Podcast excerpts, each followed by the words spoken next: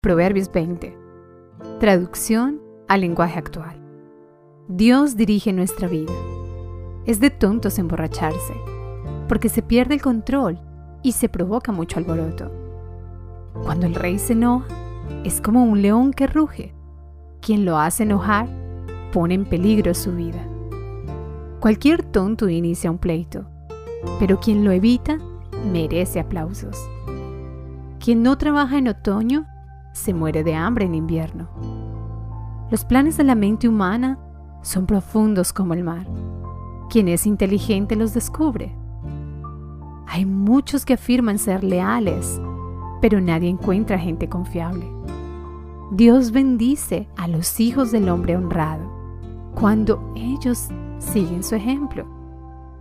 En cuanto el rey se sienta para juzgar al acusado, con una mirada suya acaba con el malvado. Nadie puede decir que tiene buenos pensamientos, ni que está limpio de pecado.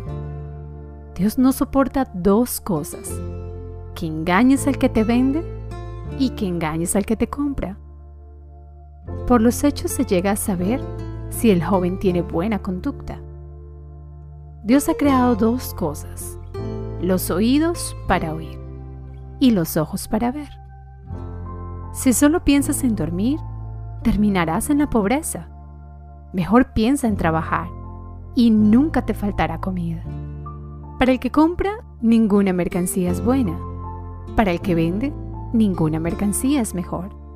Podrá haber mucho oro y muchas piedras preciosas, pero nada hay más valioso que las enseñanzas del sabio.